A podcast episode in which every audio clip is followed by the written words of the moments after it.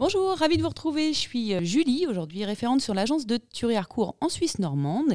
Et j'ai le plaisir de partager ce podcast aujourd'hui avec Jenny de l'agence de Thury également. Bonjour Jenny. Bonjour Julie, ravie d'être avec toi euh, ce jour pour euh, discuter encore des conseils dans l'immobilier qu'on adore. Très bien. Eh bien, en effet, on est passionné de ça et aujourd'hui, on va vous parler d'un sujet qui peut vous être intéressant en fonction de la zone que vous allez déterminer pour habiter. On va vous parler aujourd'hui de la ZRR. Mais qu'est-ce que c'est? Eh oui, qu'est-ce que c'est?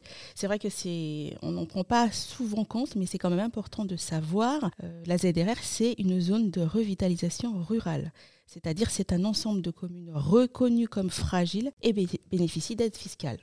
D'accord, donc des aides fiscales. En effet, on sait que c'est des zones qui doivent comprendre notamment, pour parler un petit peu plus complexement, d'un établissement public de coopération intercommunale euh, avec une fiscalité propre, hein, ce qu'on appelle les EPCI. Et quelle est cette principale caractéristique de toutes ces communes-là, si tu peux nous en dire un, petit mot? Alors, c'est un déclin de population active et d'emplois agricoles. Voilà. D'accord, donc des, plutôt des communes relativement rurale et avec une perte d'emploi euh, significative. L'idée étant en effet dans ces ZRR de faire revenir une population, aussi bien pour animer la, la commune, hein, euh, mais également pour pouvoir recréer de l'emploi et dynamiser ces communes. Tout à fait. Et pour le fait, est-ce qu'il y a des avantages, euh, peut-être pour des entreprises également, ou ça nous concerne nous seulement en tant que particuliers? Mais tout à fait. Euh, par exemple, une entreprise située ou qui souhaite s'implanter dans une zone de revitalisation rurale bénéficie également d'exonération fiscale. D'accord. Donc en plus, en tant qu'entrepreneur, moi, si j'ai intérêt, je pourrais avoir intérêt plutôt pardon, à me, me lancer ou à ouvrir ma société dans ces zones-là pour profiter d'un avantage fiscal. C'est bien ça? Tout à fait, tout à fait. Bon, eh ben venons y habiter, venons y travailler. À proprement dit, dans l'immobilier, si on personnalise à notre sujet euh, fétiche, quelle est la conséquence? Qu'est-ce que ça nous apporte? Est-ce qu'on y gagne ou pas d'ailleurs? Alors déjà, dans un premier temps, un avantage fiscal. Ah, ça on aime. voilà, tout à fait, on aime tous. Après aussi, une exonération de frais de mutation. Ça, c'est très important. Il faut le savoir que dans notre région, le montant de l'abattement est de 46 000 euros uniquement sur la part départementale d'habitation et de garage. Ah, donc les frais de mutation, c'est ce qu'on appelle assez vulgairement les frais de notaire, c'est bien ça? Oui, exactement. Donc ça veut dire que je vais payer moins de frais de notaire si j'achète dans une, maison ou un appartement d'ailleurs, dans une zone de revitalisation rurale. Tout à fait, Julie. Je vais te donner par exemple un exemple très simple. Euh, pour un achat d'un bien de 200 000 euros par exemple hors ZRR, bah, c'est ce qu'on dit, euh, c'est ce qu'on appelle zone de revitalisation rurale, comme on a dit tout à l'heure. Vous avez environ 15 euh, 610 euros de frais de mutation. Voilà. Et dans la même somme d'achat en ZRR, en enlevant les 46 000 euros, vous n'avez pas euh, à payer euh, la somme initiale, c'est-à-dire il n'y a que 12 500 euros de frais de mutation à payer sur les 150 000 euros restants.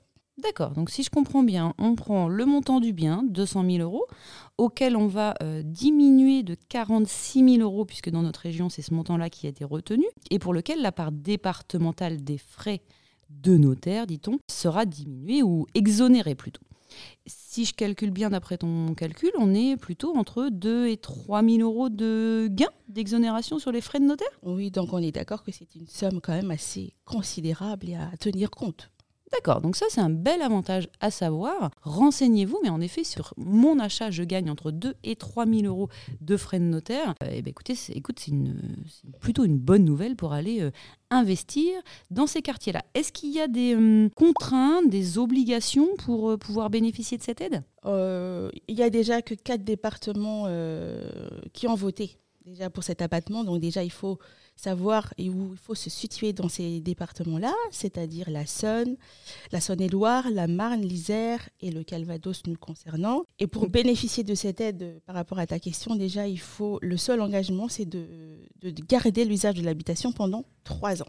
D'accord. faire euh, attention à ça et aussi qu'il faut vérifier parce que le dispositif est réétudié chaque année. D'accord, donc on est plutôt parmi euh, les chanceux en France. On fait partie des quatre seuls départements euh, pouvant profiter de cette exonération fiscale. Donc ça, c'est une super nouvelle. En effet, pouvoir continuer et garder l'usage euh, d'habitation, du bien acheté, c'est quand même très commun, hein, on va être très clair, c'est 98% des dossiers de vente aujourd'hui qui conservent l'usage d'habitation. N'ayez pas envie d'y installer une boîte de nuit, un bar d'ambiance dans la commune. Là, si vous changez l'usage du bien. Donc on garde sa maison pour y habiter avec un engagement au minimum de 3 ans et je peux gagner entre 2 et 3 000 euros sur les frais de notaire. Je pense qu'on peut euh, conclure comme ceci. En effet, renseignez-vous. Euh, il y a un site où, sur lequel on peut connaître les communes qui sont concernées. Notre département, en effet, offre cette possibilité-là. Néanmoins, toutes les communes ne sont pas concernées dans le département. Vous l'avez compris, on n'est pas en zone rurale, par exemple, sur tout le département. Oui, tu as bien briefé, Julie. bien résumé. Résumé. Alors, euh, Première euh, chose que vous pouvez faire, c'est bah, renseignez-vous auprès du conseiller immobilier qui vous présente le bien, euh, à savoir si la commune pour laquelle vous vous intéressez est constituée et intégrée dans ce dispositif. C'est une information qui est relativement facile à savoir pour des professionnels. N'hésitez pas à nous interroger.